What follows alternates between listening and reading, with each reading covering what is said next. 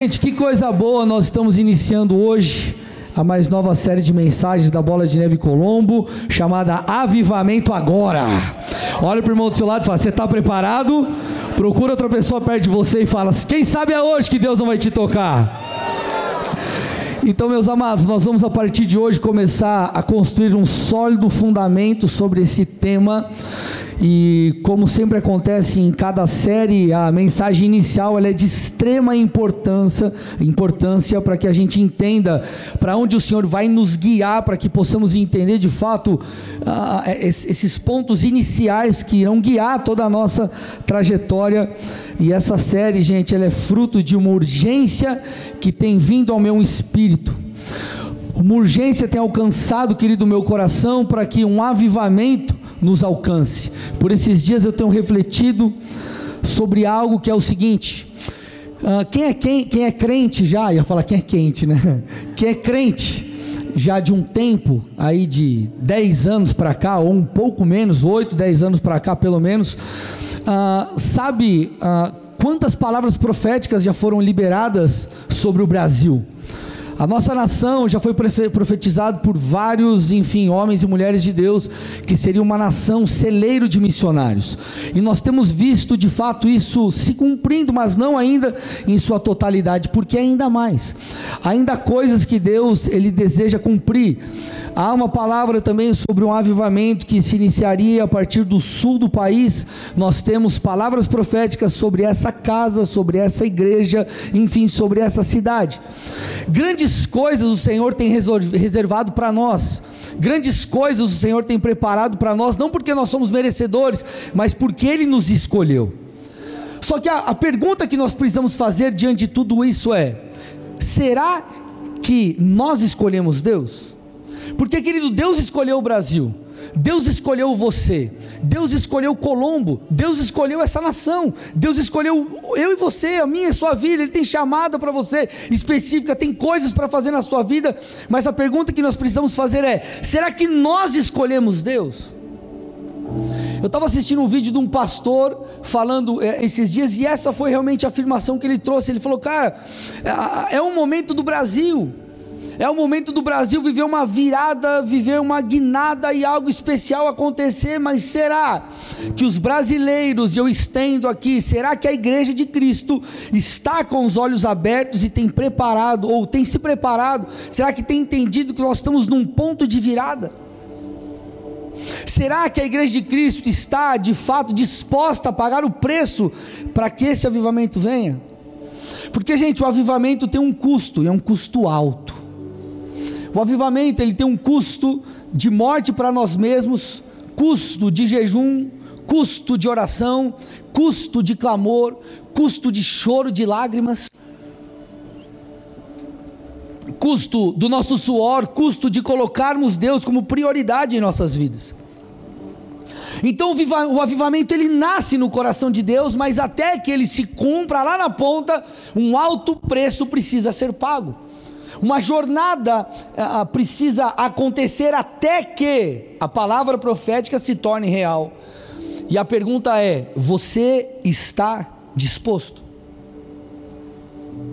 Por que, que eu estou te falando isso? Porque, gente, é, diante de tantas palavras que nós já recebemos, nós precisamos refletir: será que ainda não vivemos algo tão esperado e sonhado porque apenas não chegou o tempo? Ou também porque nós ainda não se posicionamos devidamente. Precisamos refletir sobre isso. Claro que existe o tempo de Deus, o tempo de Deus é perfeito. A Bíblia diz, por exemplo, que Jesus, ele veio na plenitude dos tempos. Jesus, Deus não mandou, o Pai não mandou o filho atrasado nem adiantado, ele mandou no tempo certo. E ele vai cumprir as promessas em nossa vida no tempo certo. Porém, não sem a nossa parte. Não sem eu e você estabelecermos ah, ah, ah, enfim, cumprirmos o nosso papel em meio a tudo isso. É bíblico que um grande avivamento virá antes da volta de Cristo. Eu quero mostrar isso aqui para vocês, para a gente fortalecer esse entendimento. O Joel 2,23 ele diz assim: Filhos de Sião, alegrem-se e exultem no Senhor seu Deus, porque Ele lhes dará as chuvas em justa medida fará descer como no passado, e aí ele cita as primeiras e as últimas chuvas. Repete comigo: as primeiras e as últimas chuvas. Chuva, nas Escrituras, é, é uma alegoria sobre o derramar do Espírito, e Joel cita duas chuvas: a primeira e a última.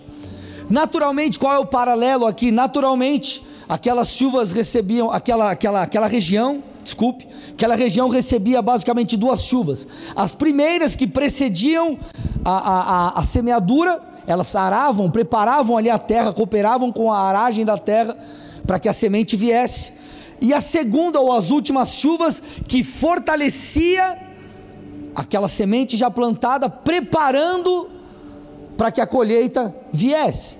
Espiritualmente falando, as primeiras chuvas elas se cumpriram em Pentecostes. Então, em Atos 2, no derramar do Espírito, aquilo que foi prometido pelo próprio Joel, que Deus usou o próprio profeta Joel para falar, se cumpriu as primeiras chuvas. Contudo, as últimas chuvas ainda virão. As últimas chuvas que trarão grande avivamento sobre o mundo, sobre a nossa nação. Você tinha que dar um amém agora por isso. Sobre o mundo, sobre a nossa nação, preparando a última colheita até a volta de Jesus. Tiago 5,7 afirma, fala sobre isso. Portanto, irmãos, sejam pacientes até a vinda do Senhor. Aí olha o que ele diz: Eis que o lavrador aguarda com paciência o precioso fruto da terra, até receber as primeiras e as últimas chuvas. O lavrador é Cristo e nós somos o fruto da terra. O que, que Tiago está dizendo? Ele está dizendo que o lavrador aguarda com paciência as primeiras e as últimas chuvas até que a colheita seja feita. Então as primeiras chuvas já vieram, ele está aguardando as últimas chuvas, um grande avivamento para que enfim almas sejam resgatadas em grande quantidade, enfim, para o Senhor. Então, é como se os céus estivessem retendo a volta de Cristo ou antes da volta de Cristo fosse necessário um grande avivamento, e esse é um dos grandes sinais escatológicos da volta do Senhor. Antes que ele venha, um poderoso avivamento nos alcançará, um novo ou quem sabe até maior Pentecostes. Agora, por que, que eu estou falando isso para vocês? Porque para que isso aconteça, ah, não depende apenas de um fundamento bíblico, de uma promessa bíblica ou da vontade do nosso Deus. Isso depende da minha e da sua postura. Para que um grande avivamento aconteça, eu e você precisamos nos posicionar. Beleza, pastor, entendi, mas onde está na Bíblia? Legal, se você voltar alguns versículos, põe para mim é Joel 2, 15 a 17. Então nós lemos as primeiras e as últimas. As primeiras já se cumpriram, e Deus continua nos visitando, continua nos tocando, soprando sobre nós, mas ainda virá um grande avivamento. Agora, eu quero que você perceba o que precede a profecia de Joel. Olha o que diz o texto, 15 a 17, os versículos. Toquem a trombeta em Sião, proclamem um. Proclamem um santo jejum. Convoquem uma reunião solene Reúnam o povo, santifiquem a congregação, congreguem os anciãos, reúnam as crianças e os que mamam no peito, que o noivo saia do seu quarto e a noiva dos seus aposentos. Olha, olha, olha a seriedade da coisa. Que os sacerdotes, ministros do Senhor, chorem entre o pórtico e o altar e orem. Poupa o teu povo, ó Senhor, e não faça da tua herança objeto de deboche e de zombaria entre as nações, e por aí vai. Então ele está dizendo: proclamem um santo jejum, santifiquem a congregação, que os sacerdotes chorem, que o povo ore, que as pessoas se voltem a Deus. Querido, antes de um grande avivamento, antes de um grande derramar, necessário se faz oração, jejum, choro, santificação, clamor, sede, desespero por Deus. Querido, Deus nos escolheu, mas será que nós escolhemos Deus? Deus te chamou para um propósito, mas será que você escolheu o propósito de Deus para você? Deus tem uma boa, perfeita e agradável vontade para nós, mas será que nós tomamos essa verdade divina como a nossa? Sem o nosso posicionamento, nós não veremos isso acontecendo. E por que, que eu preciso falar isso para vocês? Para que a gente entenda de fato o que é um avivamento. Alguns acreditam que o avivamento é, é, é, é um derramar. Ah, um derramar, glória, unção, poder de Deus, pessoas sendo curadas, milagres acontecendo. Isso de fato é algo muito bom e faz parte de um avivamento, mas não é um avivamento em si. O que marca de fato um avivamento, numa região, por exemplo, é o que? São corações se voltando a Deus em arrependimento e devoção pessoas entregando a sua vida a Cristo, se voltando a Ele, o adorando, o buscando, clamando a Ele. Duas falas de Jesus resumem muito bem avivamento. A primeira está lá em Mateus 4,17. Jesus começa seu ministério falando o seguinte: olha lá, arrependam-se porque está próximo o reino dos céus.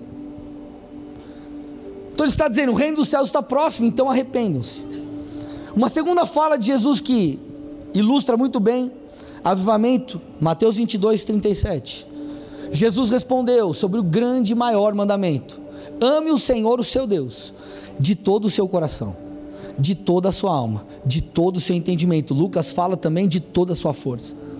O que o Senhor está dizendo é: quando o avivamento de fato nos alcança, nós nos arrependemos. Nós olhamos para as nossas obras e percebemos que elas são más, nos arrependemos e nos voltamos a Deus de todo o coração, passando a amá-lo com todo o nosso ser, com todo o nosso ser. Com o nosso entendimento, mudando a nossa maneira de pensar, com a nossa força, servindo a Cristo, fazendo algo por Ele, com o nosso coração, com a nossa alma, enfim, uma mudança genuína nos alcança. Avivamento é marcado por arrependimento e por devoção uma transformação e uma paixão por Jesus alcançam as pessoas quando o avivamento chega. A idolatria cai por terra, enfim. Um grande exemplo bíblico de avivamento foi algo que aconteceu ali com o povo de Deus após a vitória de Elias contra os profetas de Baal. Depois que tem toda aquela história que você já sabe, daquela aquela luta ali, né? Ah, faz uma um clamor ao, ao seu Deus falso aí, e vamos ver se ele vai se manifestar com fogo. Obviamente, Baal não se manifesta e o Deus Todo-Poderoso se manifesta, e olha o resultado: 1 Reis 18, 39. Quando o povo viu isso, viu isso o que? A manifestação sobrenatural de Deus. Todos se prostraram, com o rosto em terra, e disseram: O Senhor é Deus, só o Senhor é Deus. Então Deus usa a sobrenaturalidade, acabei de falar, que o poder de Deus não é avivamento, ele faz parte do avivamento. Então, quando o poder de Deus se manifesta, a glória de Deus se manifesta, milagres acontecem. O que, que acontece? Os corações são quebrantados, enfim, os olhos são abertos, as pessoas. É, ah, se esse Deus foi poderoso para curar, então vou dar ouvidos a essa pregação aí. Então, a palavra alcançando o coração, gera fé, a fé, uma vez respondida, gera salvação, e uma transformação é sequência de tudo isso. Então nós vemos o que? A idolatria deixada de lado e pessoas se prostrando, se voltando a Deus. Eles disseram: só o Senhor é Deus. Quando o avivamento chega, as pessoas dizem: só o Senhor é Deus. Não há outro Deus além do nosso Deus. Não há outro caminho para o Pai além de Jesus. Só Ele é Deus. E eu profetizo aqui, meus irmãos, nós veremos um grande mover do Senhor em Colombo, e os colombenses dirão: só o Senhor é Deus. Repete comigo: só o Senhor é Deus. Mais uma vez, só o Senhor é Deus. Mais uma vez, só o Senhor é Deus. Dê uma salva de palmas a Jesus.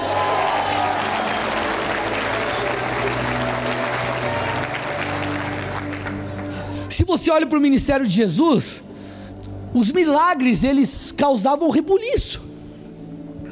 Uau, o que, que é isso? Libertou ali, curou ali, que história é essa? E as pessoas vinham ver.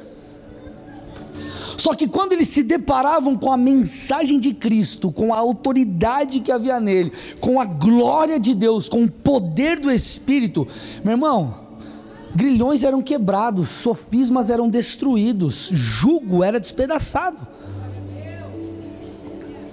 Eles falavam assim sobre Jesus. Ele fala como quem tem autoridade. Por quê? Porque Jesus vivia aquilo. Jesus ele orava, Jesus buscava o Pai, Jesus jejuava. Mas não era Jesus? Sim, mas ele abriu mão de sua glória. Veio como um ser humano. Foi, de fato, é, é, é, é tentado em todas as coisas, porém sem pecado, a Bíblia diz. Então as manifestações de Deus não são um avivamento, mas é um meio para tal. Vem junto no pacote. E gente, nós precisamos clamar por isso. Eu não sei quanto a você, mas eu estou um pouco como que cansado de ouvir palavras proféticas e não, não ver elas se cumprindo. E eu não falo como alguém que quer acelerar os tempos ou que quer estar no controle de tudo, não. Mas eu comecei a refletir: será que não falta um posicionamento nosso, além daquilo que nós já temos feito?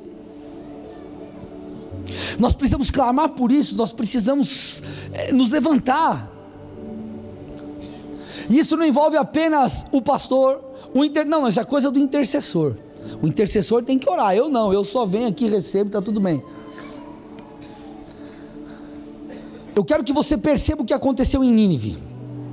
Jonas, após ele ter fugido no primeiro momento, você conhece a história, ele acaba sendo convencido ou forçado por Deus e ele vai até Nínive proclamar o juízo do Senhor. Jonas 3, 1 a 4 diz: A palavra do Senhor veio a Jonas pela segunda vez, dizendo: Levante-se, vá à grande cidade de Nínive e pregue contra ela a mensagem que eu lhe darei.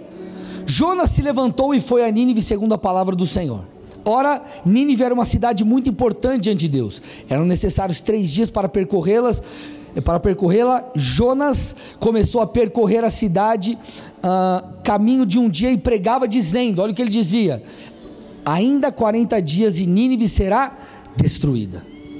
Então o Senhor manda Jonas pregar ou proclamar um juízo sobre aquela cidade, tamanha era, uh, tamanha era o seu pecado. Sabe qual foi o resultado diante daquela proclamação? E a proclamação de um homem um homem. Olha o que a Bíblia diz, segue-se o texto, versículos 5 a 10. Os ninivitas creram em Deus. Olha, continua proclamaram um jejum e vestiram roupa feita de pano de saco, desde o maior até o menor. Quando essa notícia chegou ao rei de Nínive, ele se levantou do seu trono, tirou os trajes reais, cobriu-se de pano de saco e sentou-se sobre cinzas, e mandou proclamar e divulgar em Nínive o seguinte: por mandado do rei e dos seus nobres, ninguém, nem mesmo os animais, bois e ovelhas, podem comer coisa alguma não lhe deem pasto, nem deixem que bebam água. Todos devem ser cobertos de pano de saco, tanto as pessoas como os animais. Então clamarão fortemente a Deus e se converterão, cada um do seu mau caminho e da violência que há nas suas mãos. Quem sabe, talvez Deus se volte e mude de ideia. Então se afaste do furor da sua ira, para que não pereçamos. Aí olha o que o texto diz: Deus viu o que fizeram. Deus não apenas viu em quem eles creram, mas viu o que eles fizeram. Escute. Deus não apenas viu em quem eles creram, mas Deus viu o que eles fizeram.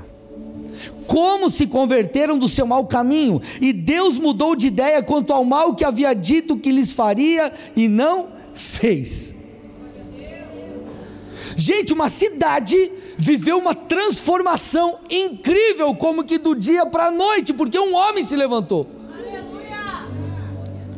Porque ele se levantou, meus amados, porque nós não podemos ver, viver algo em nossa cidade diferente? Por que não vermos e vivermos um avivamento aqui? Será que nos falta fé? Será que nos falta posicionamento? Será que nos falta o quê?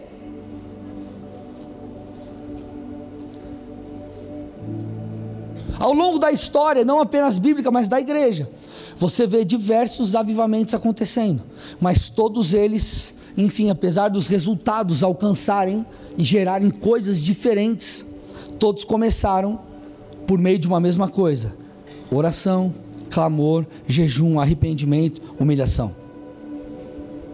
Agora, o detalhe importante é que nós olhamos histórias de grandes avivamentos, como nós vemos algo incrível que aconteceu aqui em Nínive, como nós vemos ali através da vida de Elias, e nós percebemos o quê? Que um grande avivamento, um avivamento coletivo, começa com um avivamento individual.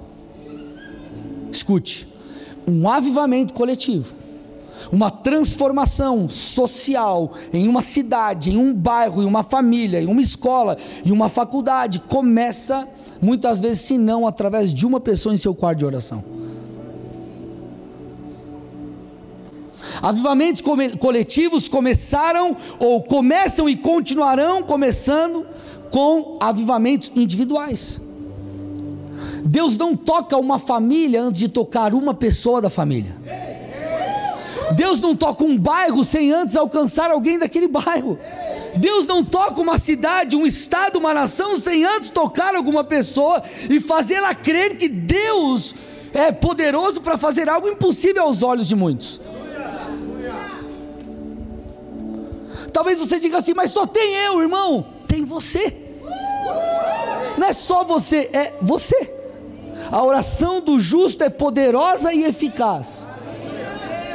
Talvez você tenha sido roubado em sua autoridade porque você não tem entendido que Deus te deu uma chave, talvez você não esteja usando dela.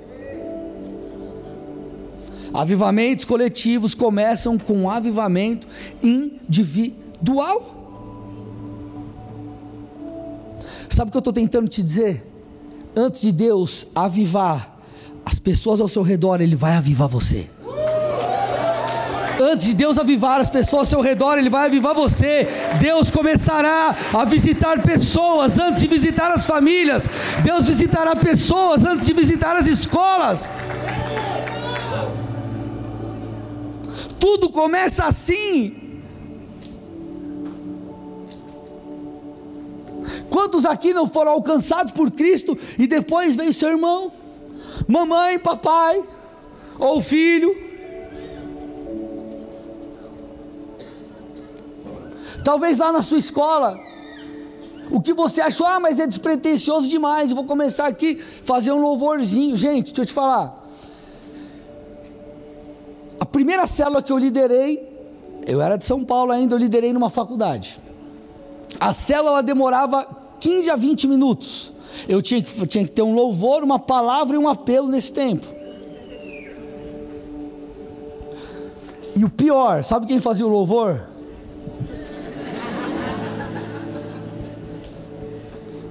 Galhos secos, irmão, era de praxe.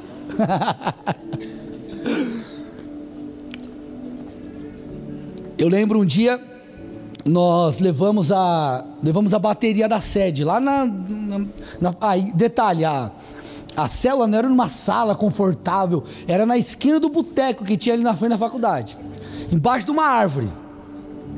E um dia nós levamos a bateria da, da, da sede lá, era, uma, era um corredorzão assim, os bares e tal.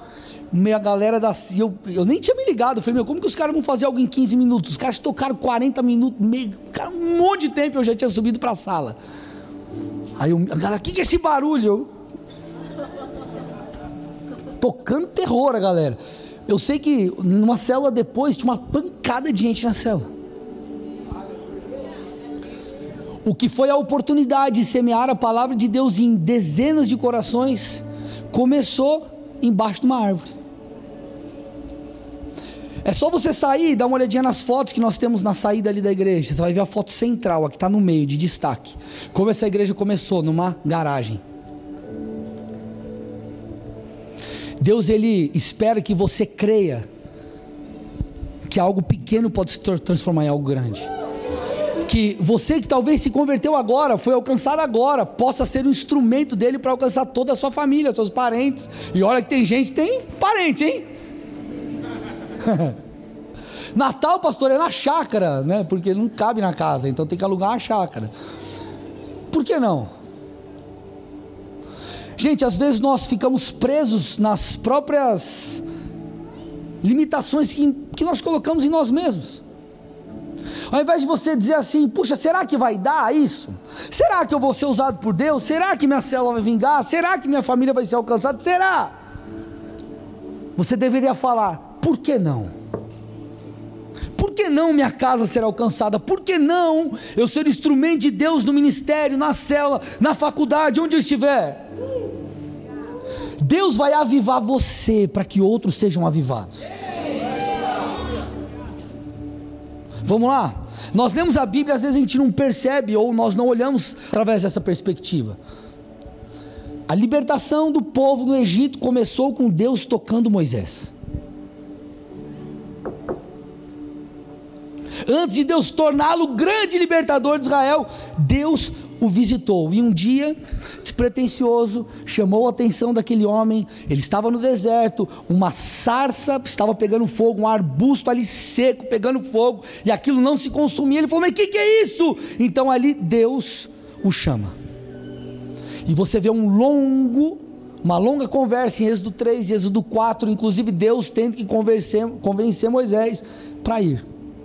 Só que detalhe é: Moisés foi visitado, e a vida dele nunca mais foi a mesma. Uma grande história que nós ilustramos, nós contamos, que o mundo inteiro sabe que Deus abriu o mar. Começou com Deus visitando um homem no deserto sozinho. Aleluia. Aleluia. E talvez você está no seu quarto, enfim, lá, ah, mas só estou em você, Deus. Irmão, é tudo que você precisa, o teu momento a sós com Deus. Em momentos de solitude, você e Deus, com o coração aberto e rasgado, é quando Ele te toca e coloca coisas preciosas em Suas mãos. A verdade, meu irmão, é que o ministério em chamas começa num coração de uma pessoa, um coração que está em chamas. Uma igreja em chamas nasce no coração de um pastor que está em chamas. Uma família em chamas nasce no coração de um membro da família que se converteu. Uma escola em chamas nasce no coração de um crente em meio a centenas de pessoas que resolveu acreditar que Deus pode fazer algo incrível. Olha, olha para o ministério para a vida do apóstolo Paulo. A palavra indo aos gentios, começa com Pedro, mas se estabelece poderosamente através do ministério de Paulo. Mas antes de Paulo fazer o que fez, viagens missionárias e ser usado com o poder de Deus, enfim, estabelecendo verdades poderosas até hoje que servem para nós de fundamento e doutrina, começou com esse homem sendo tocado. Começou com esse homem tendo um encontro com o próprio Jesus na estrada para Damasco com o intuito de perseguir cristãos. Esse encontro foi tão poderoso que deixou esse homem cego. Mas aquele dia, aquele dia a vida dele foi mudada. Me escute, haverá um dia, irmão, que se você se abrir, Deus vai mudar você completamente. Deus pode fazer isso em um dia. Eu já contei para vocês, vira e mexe eu conto. Estava um dia na sede, no Power Invasion, um evento do Randy Clark.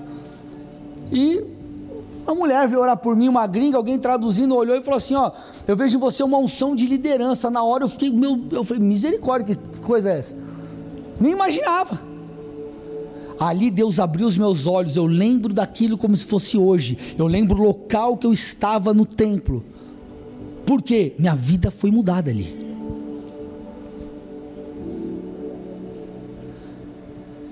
Deus é poderoso para querido, imputar sua vontade em nós. Por isso que a Bíblia diz que nele está o querer e o efetuar. Não é só o efetuar, não é só a capacidade de fazer, mas ele imputa em você o desejo de fazê-lo. E ele fará isso muitas vezes quando? Como? Quando você estiver a sós com ele.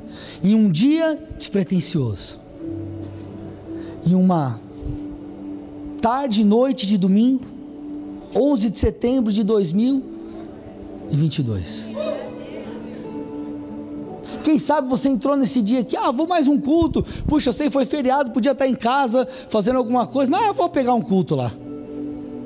Ah, meu irmão.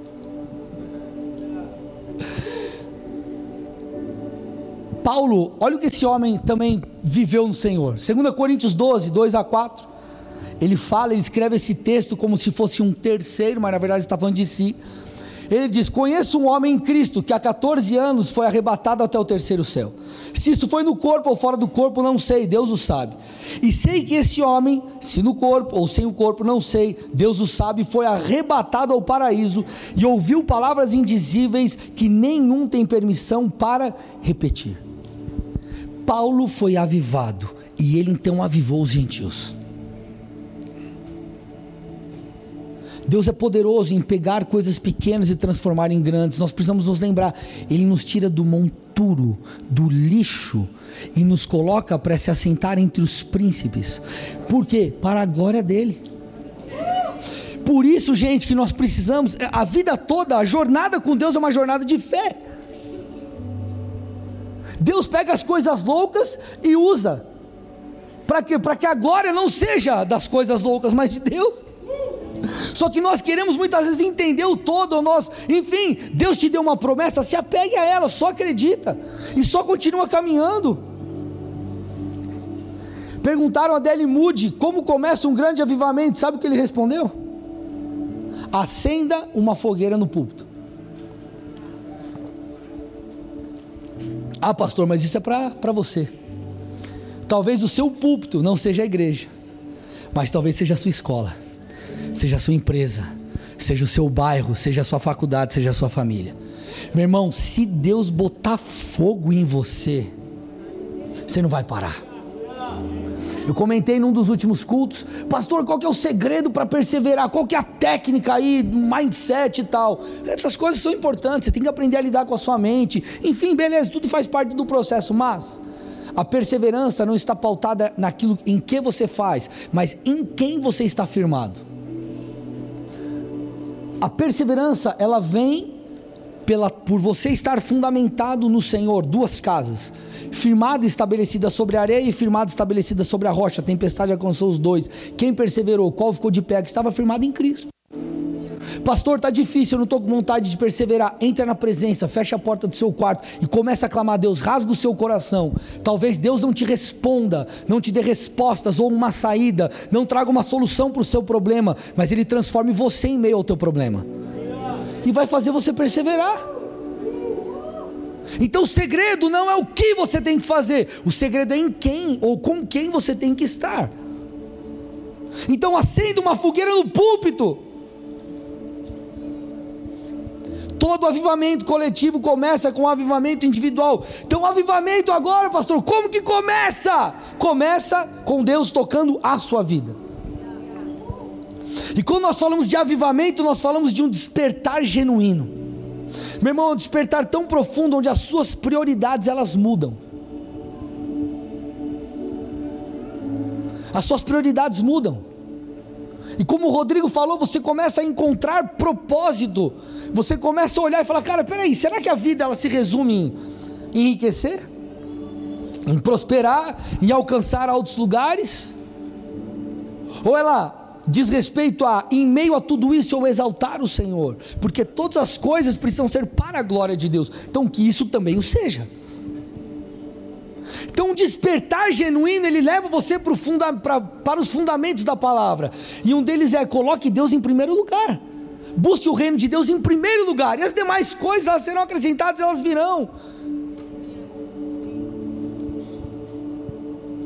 O reino de Deus ele é tão precioso e quando nós percebemos isso, a Bíblia diz: o camarada ele vende tudo que ele tem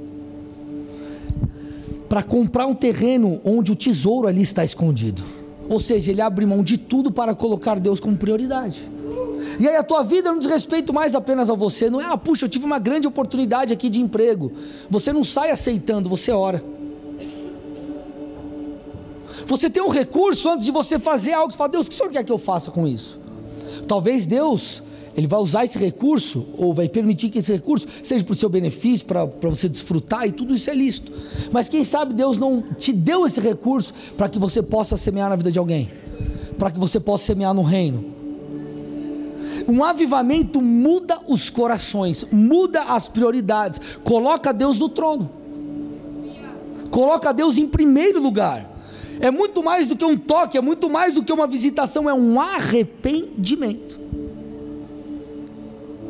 Nós falamos muito sobre metanoia no arrependimento e envolve obviamente isso. Metanoia mudança de mente, mudança de valores, né? Você não pensa mais como pensava antes, não é mais os padrões do mundo, é os padrões do reino. Mas quando você para para estudar um pouco mais profundamente, você percebe que metanoia vai além disso. Metanoia é uma mudança, meu irmão, profunda. É quando você olha e fala, cara, eu não só estou mudando porque eu entendi que isso é certo e aquilo é errado.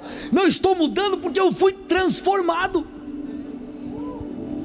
A regeneração é isso, é um novo nascimento. As coisas velhas ficam para trás, é uma nova natureza. O Espírito de Deus que habita em você começa a te mudar. Então as suas prioridades elas mudam. Você passa a ter um desejo louco de viver a vontade de Deus. Você quer viver de uma maneira intencional. As suas prioridades mudam.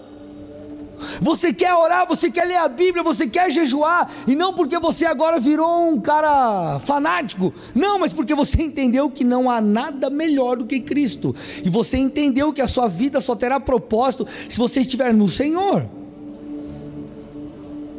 Então, avivamentos coletivos começam com avivamento individual.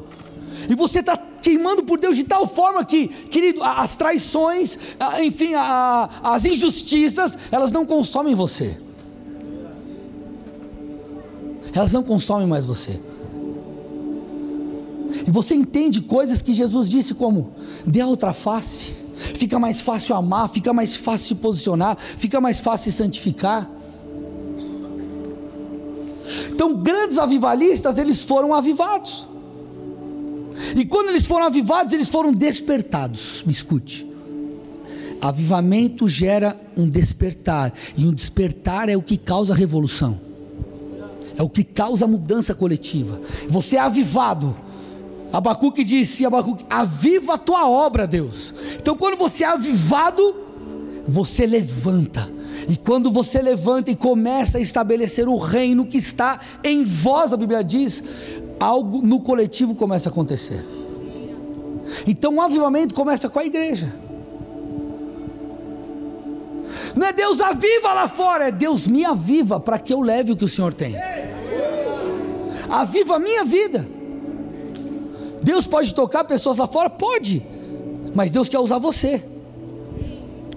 E eu não sei quanto a você, mas irmão, eu estou cansado de, de, de. A gente precisa ir além.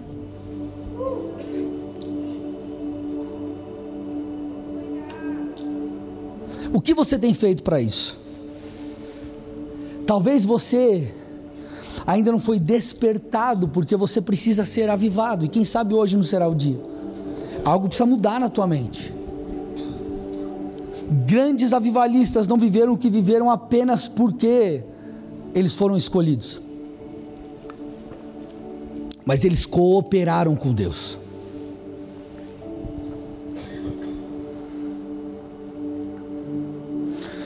Paulo fala aos Coríntios que nós somos despenseiros, ministros e despenseiros de Deus.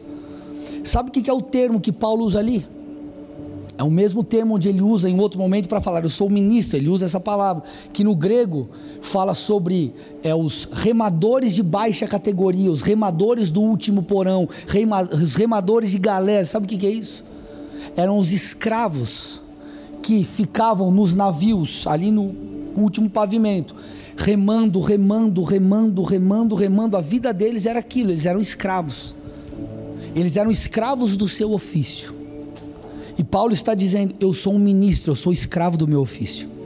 Eu sou um remador de baixa categoria. A minha vida, ela vai ser gasta para que a vontade de Deus se cumpra. Os remadores do último porão, eles tinham o que? O básico e rema, meu filho. Você vai gastar a tua vida, você vai remar. O que você vai fazer amanhã? Remar. E depois remar. Remar. Então Paulo tinha essa consciência, por isso que ele diz assim: ó, eu, eu esqueço o que ficou para trás e eu avanço para o alvo. Por isso que Paulo sofreu o que sofreu e não parou, porque ele entendeu que ele era escravo do seu ofício. Por isso que Paulo fala: Eu sou servo, eu sou escravo de Cristo. E pode parecer pesado isso, mas na verdade é a essência do Evangelho. Chega um momento que nós entendemos: o Evangelho não diz respeito a mim, diz respeito a Deus. O evangelho não é algo para me dar, mas na verdade o evangelho ele diz respeito a como eu me dar para um Deus que já se deu por mim. Então nós somos os remadores do último porão, aqueles que vão gastar a sua vida. Gastar. Eu fui, eu fui, eu fui difamado. Deus, estou gastando a minha vida. Deus está difícil, eu estou gastando a minha vida. Deus, eu estou gastando a minha vida, eu estou fazendo, eu estou fazendo. Está doendo, eu continuo. Ah, mas está difícil. Eu vou até Cristo, Ele troca o meu fardo, Ele me renova. Deus, e você vai, e você vai, e você vai. Porque não diz respeito a você, diz respeito a Ele. Jesus foi até o fim por nós. Será que nós não deveríamos ir até o fim por Ele também? Então Paulo diz: Eu sou um ministro, eu farei a minha parte. Então esses homens eles entenderam isso. E como ministro, sabe eu, sabe, eu sou escravo do meu ofício. Sabe qual é a parte do meu ofício?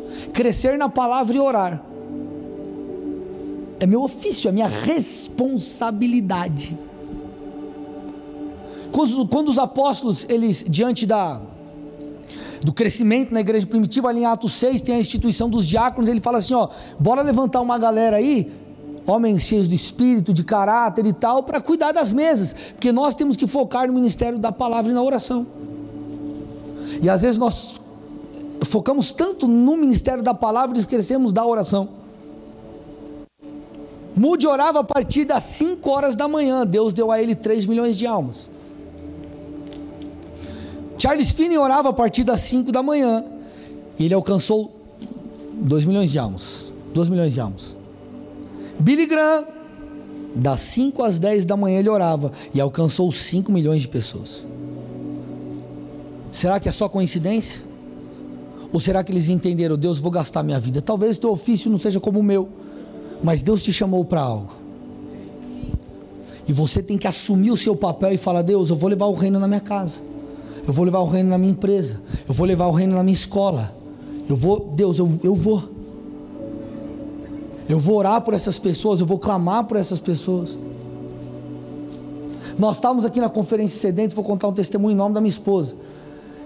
E Deus, nós temos um mercado perto de casa que é o Boni, o mercado Boni, ele falou assim: ó, você vai, vai lá pregar no Boni.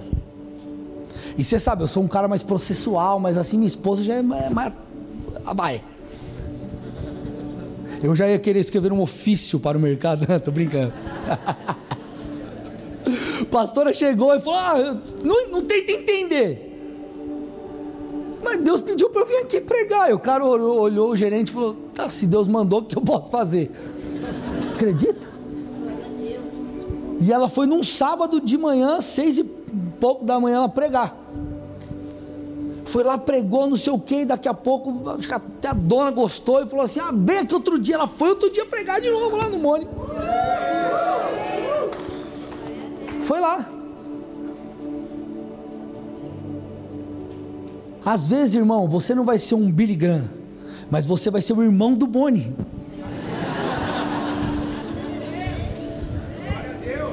Você está entendendo? O detalhe é, a Bíblia diz: pegue a luz que eu te dei e coloque num lugar onde ela possa aparecer para que possa iluminar. Porque se ela for colocada num lugar onde ela está escondida, ela não vai cumprir o seu papel. O Senhor está dizendo: permita que a sua luz ilumine. Permita que essa, essa luz ilumine. Ah, pastor, mas é uma pequena luz. Pega o teu celular. Liga a tua lanterna comigo.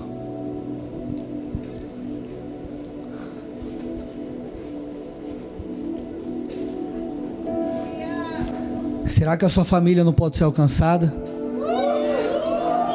Será que a soma de pequenas luzes não podem causar uma grande, um grande movimento? Quem sabe Deus não está te chamando, meu irmão, para começar algo que ainda que na sua mente seja pequeno, Deus vai levantar outras pessoas para cooperar contigo. O apóstolo Paulo entendeu que ele era um remador do último porão, mas juntamente com o seu ofício, com aquilo que ele foi, que ele respondeu a Deus, o Senhor foi levantando outras pessoas. E nós vemos hoje milhões de pessoas aos pés de Cristo. Por quê? Porque alguém acendeu a sua luz. Porque alguém acreditou em uma palavra do Senhor para a sua vida. Não despreze a pequena luz, que aos seus olhos são pequenas, que Deus te deu. Acenda as luzes para mim. Me escute. Me escute. Sabe o que Paulo fala para Timóteo? Ele fala assim para Timóteo: Timóteo, não despreze o fato de você ser jovem. Timóteo, ele tinha ali seus 30, 30 e tantos anos. E para a sociedade da época, isso denotava o que? Falta de experiência. Só que Timóteo já caminhava com Paulo desde a sua adolescência. Ele diz assim: Timóteo, não despreze o fato de você ser jovem, mas seja um exemplo no procedimento, no amor. E começa a falar algumas coisas. Sabe por quê? Porque se Timóteo cuidasse da sua vida, ele diz mais para frente no capítulo, não apenas você será salvo, mas outros seriam também. Só que o que acontece quando outros são salvos? Esses também iniciam um processo que o próprio Timóteo iniciou de salvar a outros.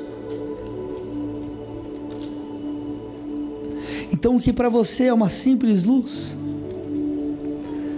para Deus é uma pequena nuvem na mão de um homem que o Senhor está olhando e diz: vai chover. Vai chover, vai chover. Se é para Jesus, tem que ser forte, aleluia.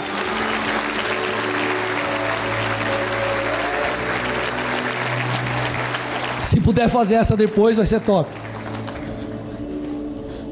Oh, aleluia.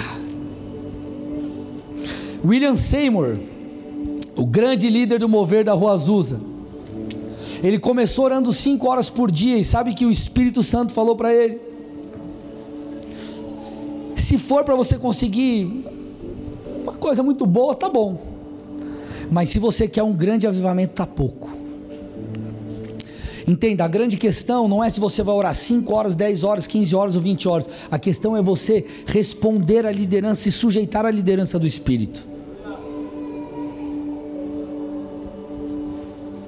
Então esse homem passou a orar sete horas por dia e nós vemos, presenciamos e desfrutamos ainda hoje do maior avivamento que se deu após Pentecostes, que foi o da Rua Azusa.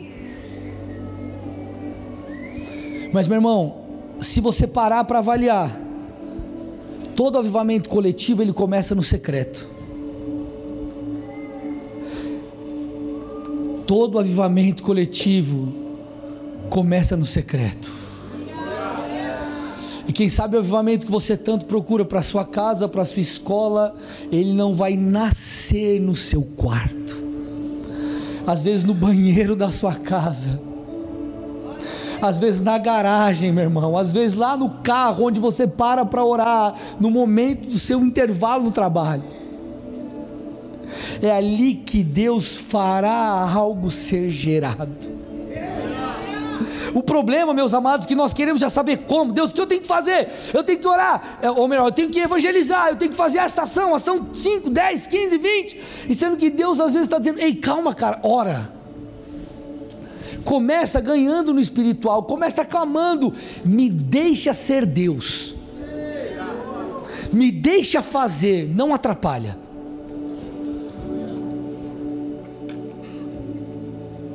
Me deixa ser Deus.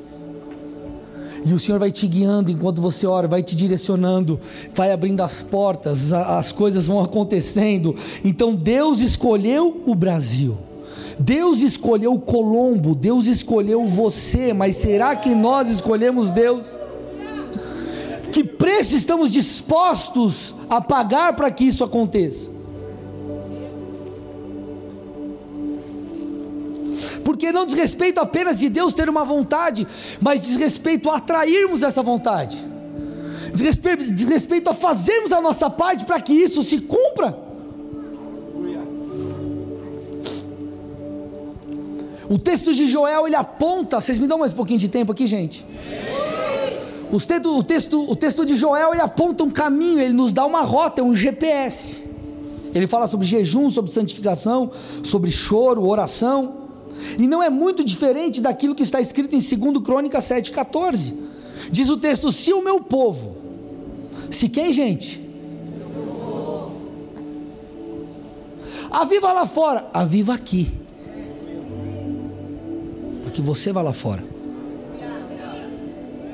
Se o meu povo, que se chama pelo meu nome, se humilhar, orar, me buscar e se converter dos seus maus caminhos, então eu ouvirei dos céus, perdoarei os pecados e sararei a terra. Três coisas: se humilhar, converter e orar, buscar a Deus. Vamos começar pelo humilhar-se. Humilhar-se, gente, diante de Deus é, é uma condição para que o avivamento aconteça. É uma condição para que sejamos mudados, é uma condição para que recebamos unção, é uma condição para que sejamos transformados. Porque humilhar-se diante de Deus nada mais é do que reconhecer a nossa condição diante de um Deus santo. Humilhar-se demonstra a nossa dependência de Deus. Sabe quando uma pessoa começa a cair? Quando ela não se vê mais como dependente de Deus. Quando me deparo com uma nova fase da igreja, eu falo: Jesus, ai de mim, me ajuda, por favor. E eu vou para o secreto e falo: Senhor, me ajuda. Eu reconheço as minhas fraquezas. E Deus espera isso de você. Deus espera isso de você. Nós precisamos nos humilhar diante do Senhor, reconhecer que somos pecadores, confessar as nossas falhas, não apenas para obter perdão, mas que possamos, para que possamos receber a medida que Deus tem. Deus exalta o humilde.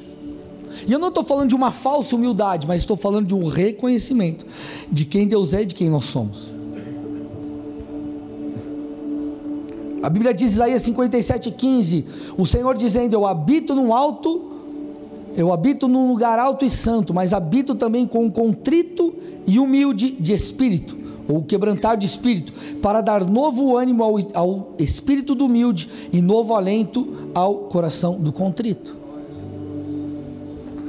Quebrantamento começa com humilhação sincera e genuína. Você já parou para perceber que a, a, a, nossa condição por si não nos dá liberdade para acessarmos Deus? O que faz ou torna você digno é o sangue de Jesus. Então, quando você só entende isso, você já começa baixando a bola quando você vai orar. E às vezes nós entramos na presença de Deus cheio de razão, ah, não sei o que, por causa disso, disso, disso. Esses dias um pastor da minha regional me ligou, contou um negócio da igreja, e eu peguei e falei, não, cara, mas não sei o que, eu fiquei de cara com a situação. Falei, não, mas o cara não pode fazer isso. Aí o Espírito Santo falou comigo, seu senso de justiça própria está muito alto. Encontrei esse pastor depois, estava com a esposa, o pastor Marcial estava comigo. Eu falei, cara, eu quero te pedir perdão na frente de todo mundo aqui. Aquele dia que você me ligou, eu falei isso, isso, isso para você. Eu quero te pedir perdão. O Senhor me repreendeu. Meu senso de justiça própria estava muito alto. Quando você entende quem Deus é, você fala: Ah, Deus. Eu estou aqui preocupado com tantas coisas, sendo que eu deveria entrar em Tua presença com ações de graça. Eu deveria entrar em Tua presença quebrantado porque é com esses que o Senhor habita, não é com o orgulhoso. Então, Deus, eu me humilho. Antes de eu pedir qualquer coisa, eu reconheço, eu sou pó, eu sou falho, Jesus. E eu não estou falando de uma oração modelo, ah, deixa eu fazer oração aqui. Não, não, não. É uma é a clareza, é o entendimento de quem você é. Então você se humilha.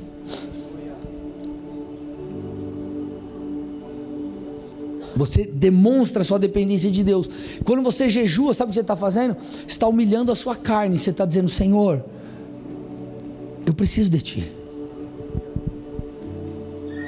Paulo diz, Romanos 12, 1: Portanto, irmãos, pelas misericórdias de Deus, eu peço que ofereçam o seu corpo como sacrifício vivo, santo e agradável a Deus, funcional de vocês. Paulo está falando, quando nós subjugamos o nosso corpo, nós cultuamos Deus. E às vezes você está lá orando e você fala, ai, mas que chato ficar orando. Subjuga teu corpo, seu corpo presta culto a Deus. Ah, mas isso aqui está chato, essa célula, esse culto, essa palavra, isso aqui. A carne. Talvez nós não vivemos, porque nossa carne está gritando muito ainda. E Paulo está falando: Ei, presta culto a Deus, mata a sua carne.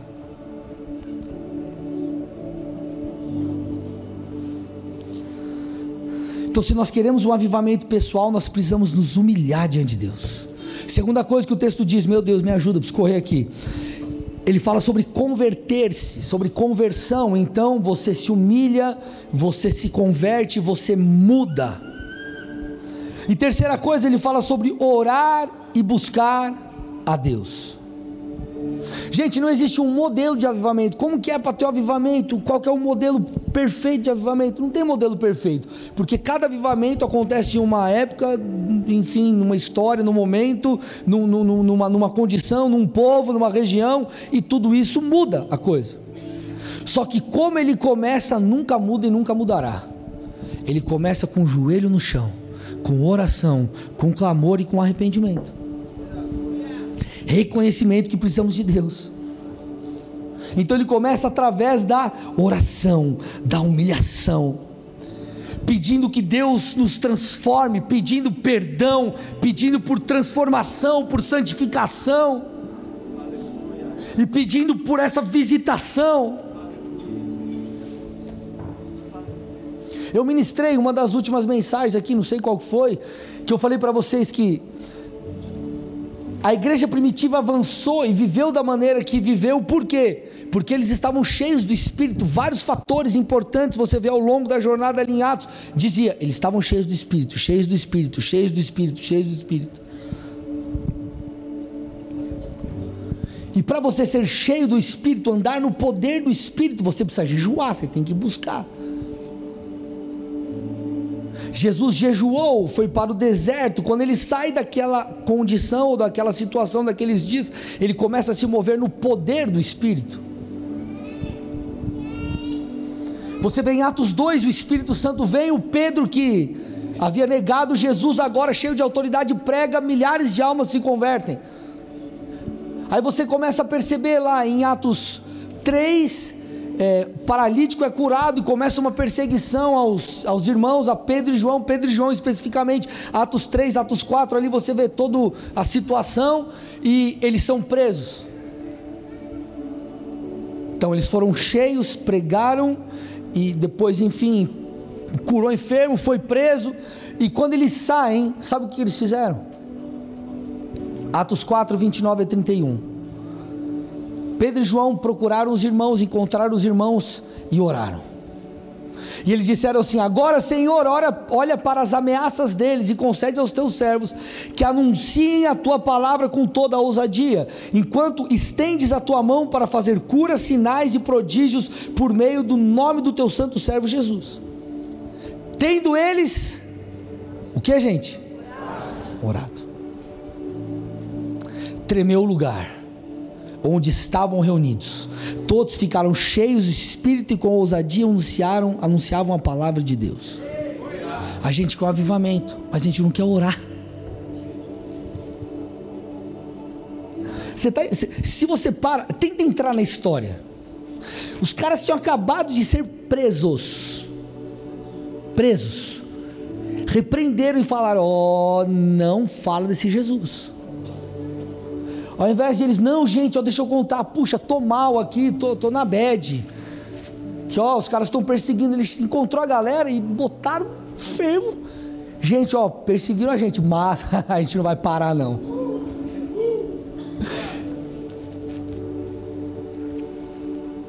Jesus não pegou os experts. Jesus causou uma revolução. Gente, o mundo é dividido antes e depois de Cristo. E essa história começou com 12. Na verdade, começou com uma mulher que Deus escolheu. E ela foi concebida pelo Espírito.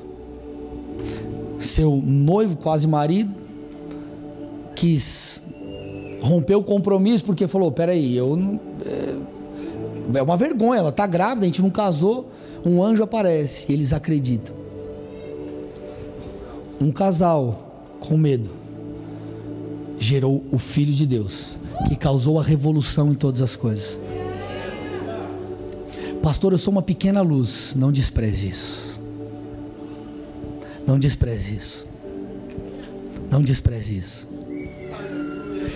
Eles saíram e falaram: Senhor, estão nos perseguindo, mas agora eu entendi.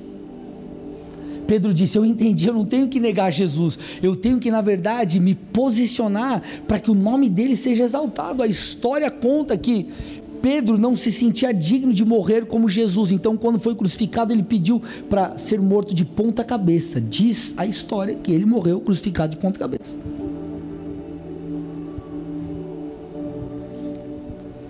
Agora, gente, isso aqui tem que ser mais do que uma linda pregação bonita. Oh, que coisa linda, mexeu com as minhas emoções.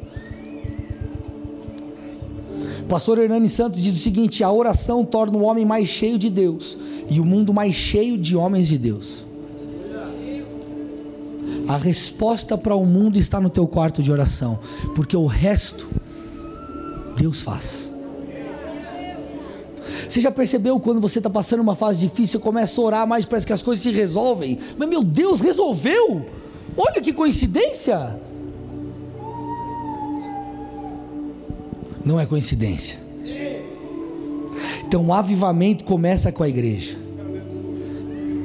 E a igreja, sabe como ela começa?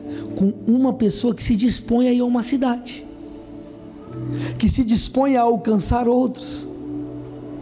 Jesus chamou doze. E depois o ministério começa a crescer. Você vê 120 ali nos cenáculos, que eles são cheios do Espírito. Resultado: milhares e milhares foram salvos e continuam sendo salvos. O problema é que nós precisamos, meu amado, romper com a barreira da, que tenta nos fazer parar. Eu estou terminando, prometo. Tiago 4,7 a Bíblia diz: resista ao diabo e ele vai fugir de vocês. Sabe o que é o resistir aqui no original? No original grego fala sobre colocar-se contra, opor-se. A gente começa a orar, aí o diabo se levanta, a gente faz, sabe o que? Recua. Sendo que a gente tem que se opor. Ah, é? Você está se levantando, eu vou te atropelar. Ah, mas é resistência. Eu vou continuar orando. Eu vou continuar buscando agora é, é, Deus tem um avivamento, Deus quer alcançar minha família. Eu vou orar, eu vou orar, eu vou orar, eu vou me opor. Elas vão para porrada. Eu vou te derrubar. Por que, que você acha que esses homens que eu citei, avivalistas, alcançaram milhões de almas? Porque eles oraram, gente. Se opõe ao diabo. Se opõe ao diabo homens preguiçosos na oração, no jejum, na busca a Deus, homens e mulheres sem disciplina espiritual vão conseguir muito pouco com Deus e poucas vitórias contra o reino das trevas. Agora, homens e mulheres de jejum, de oração, de clamor avançarão. Mateus 11, 12: Desde os dias de João Batista até agora, o reino dos céus sofre violência e os que usam de força se apoderam dele. Não é força no aspecto de você forçar uma barra, de você depender de você. Na verdade, é você fazer uso das armas espirituais que Deus te deu. Porque a Bíblia diz assim: ó, se você orar algo segundo a vontade de Deus, Ele vai te ouvir, Ele vai cumprir. Então o segredo é você falar: Deus, qual é a sua vontade? Você discerne e ora por isso. A vontade de Deus é vidas serem salvas? Sim. Você pode orar por isso, pode ir para cima. Deus te deu uma chamada, ora por isso. Deus te deu uma promessa, ora por isso. É a tua vontade, você discerniu, tá certo, você sabe o que é, irmão. Você não está fazendo mandinga gospel, tentando orar por algo que Deus não falou e você quer forçar uma barra. Não, não é usar o nome de Jesus para fazer paz de mágica. Mas é você usar o nome de Jesus para avançar território, conquistar territórios que Deus já te deu profeticamente. Por isso que Jesus disse, lá em Mateus 6, ore para que o reino de Deus venha. Por que, que ele fala que a gente tem que orar para o reino vir? Porque isso faz parte do processo. A promessa está nas regiões celestiais. Você precisa se apropriar. Você precisa se apropriar.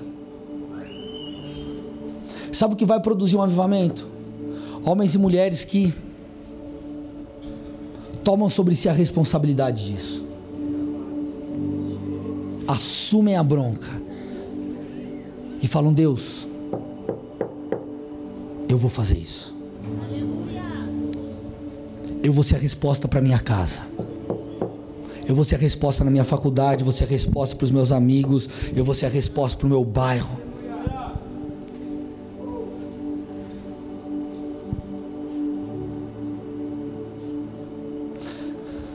País de Gales, o avivamento ali que alcançou centenas de milhares de almas, uma cidade, um país todo em dois anos, começou com um jovem orando.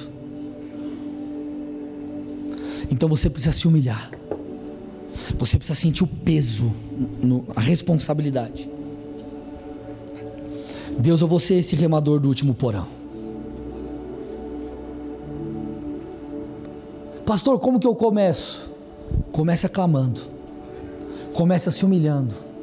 Comece acreditando naquilo que Deus te falou. Comece se movendo em pequenas coisas. Começa se responsabilizando pela tua casa, se responsabilizando pelo teu bairro, se responsabilizando pela tua escola, pelos seus amigos. Como que eu faço, pastor? Qual é a estratégia? Ore. Ore. Deus salva minha família, salva meu pai, salva meu amigo, salva essa pessoa. Vai orando, vai orando. Sabe o que Deus vai começar a fazer? Preparar oportunidades, despertar pessoas. Ore. Porque talvez a tua melhor estratégia de evangelismo não surta tanto efeito quanto se você simplesmente orasse. E Deus, esses dias uma, uma uma ali no, a, a gente, lá no cross a gente vai, a gente não fica enchendo a paciente, todo mundo vai na igreja, vai na igreja, vai na igreja. Mas a galera sabe que a gente é pastor, enfim, sabe. Às vezes chama um, chama outro. E aí, uns já vieram, outros ali agora querem vir. E a gente vai ali. Ore. Peça. Faça isso. Sabe o que acontece? A gente quer complicar às vezes o que não é tão complicado. O Senhor disse: ore para que o teu, meu reino venha à terra. É isso. Ligue na terra aquilo que já foi ligado no céu. Declare, profetize. O resto é consequência, o resto é a estratégia que Deus vai te dar. O poder não está na estratégia, o poder está na oração. O poder está no nome de Jesus. E quando você começa a erguer a sua pequena luz, Deus vai despertando outros, Deus vai enchendo outros, Deus vai encorajando outros. E uma luz que junta com a outra, que junta com a outra, que junta com a outra, que junta com a outra, daqui a pouco uma grande revolução acontece. Deus pega uma pequena nuvem e através dela derrama uma grande chuva. Antes da volta de Cristo, um grande avivamento virá. E eu creio que para um avivamento, de, avivamento, avivamento desse acontecer, é, é uma, o que eu creio, tá? Não estou falando que isso é. Eu creio.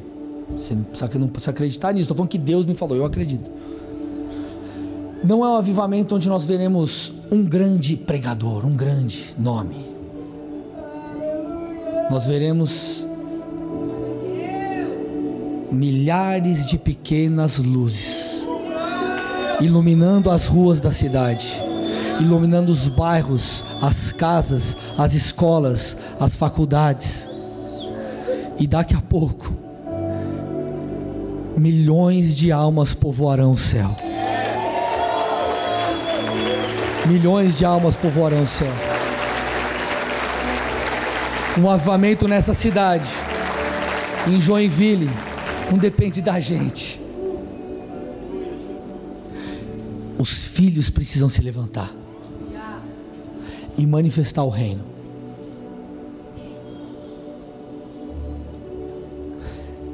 Deus fará grandes coisas através de você.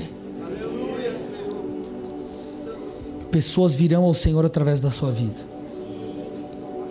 O que você precisa é permitir ser avivado que você precisa fazer é permitir que Deus te encha.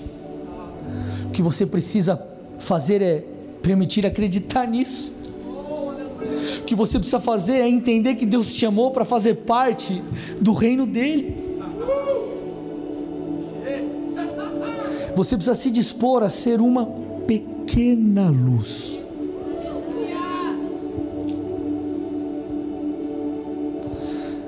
Deus virá com grande avivamento sobre a terra. Mas isso acontecerá quando nós nos levantarmos. Deus fez grandes coisas através, todo avivamento começou com um homem. Agora que Deus não pode fazer com centenas de pessoas que entendam quem são e se levantam. Será que não está na hora de você fazer como Paulo diz? Eu olho para as coisas que são do alto. Não estou falando que você tem que virar um monge, mas será que não está na hora de colocar Deus como prioridade? Será que não está na hora dele ser o primeiro de verdade?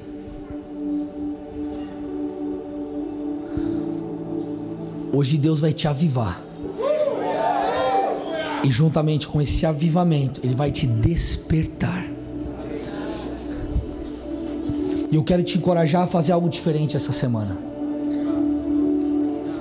Faça uma lista com nomes de pessoas que você quer que se convertam. Comece a orar por elas. Não, não precisa muito, não, só ora. Ora. Peça para Deus alcançá-las. Se disponha para que Deus te use, mas sem pressão, ora. Ora. Deus vai começar a mover. Convide-as para o culto, comece a fazer algo. Se cada um trouxer uma pessoa, a gente já não tem espaço aqui mais. Pastor, mas você quer que a pessoa venha no culto? Quero, me escute. Um culto mudou a minha vida. Eu fui convidado por um amigo, eu fecho com isso, prometo. Fui convidado por um amigo família, amigo de longa data, eu não via ele há tempos. Ele chegou para mim em novembro de 2003. Ô, cara, tô indo numa igreja chamada Bola de Neve. Eu, Bola de Neve, o que, que é isso? Ele começou a explicar, eu fiquei curioso. Eu fui num culto. Eu já tinha ido em outra denominação com a minha mãe, mas ali algo, obviamente, foi despertado em mim, mas eu ainda não havia me entregado a Cristo. Um culto eu levantei as minhas mãos, confessei Jesus como meu único e suficiente Senhor e Salvador. Chorei copiosamente e aceitei Jesus por mais umas bandas de culto depois de novo. E hoje eu estou aqui. Um culto. Uma palavra que você der. Um exemplo. Um culto. Uma pequena luz. Que é você. Permita que Deus te use.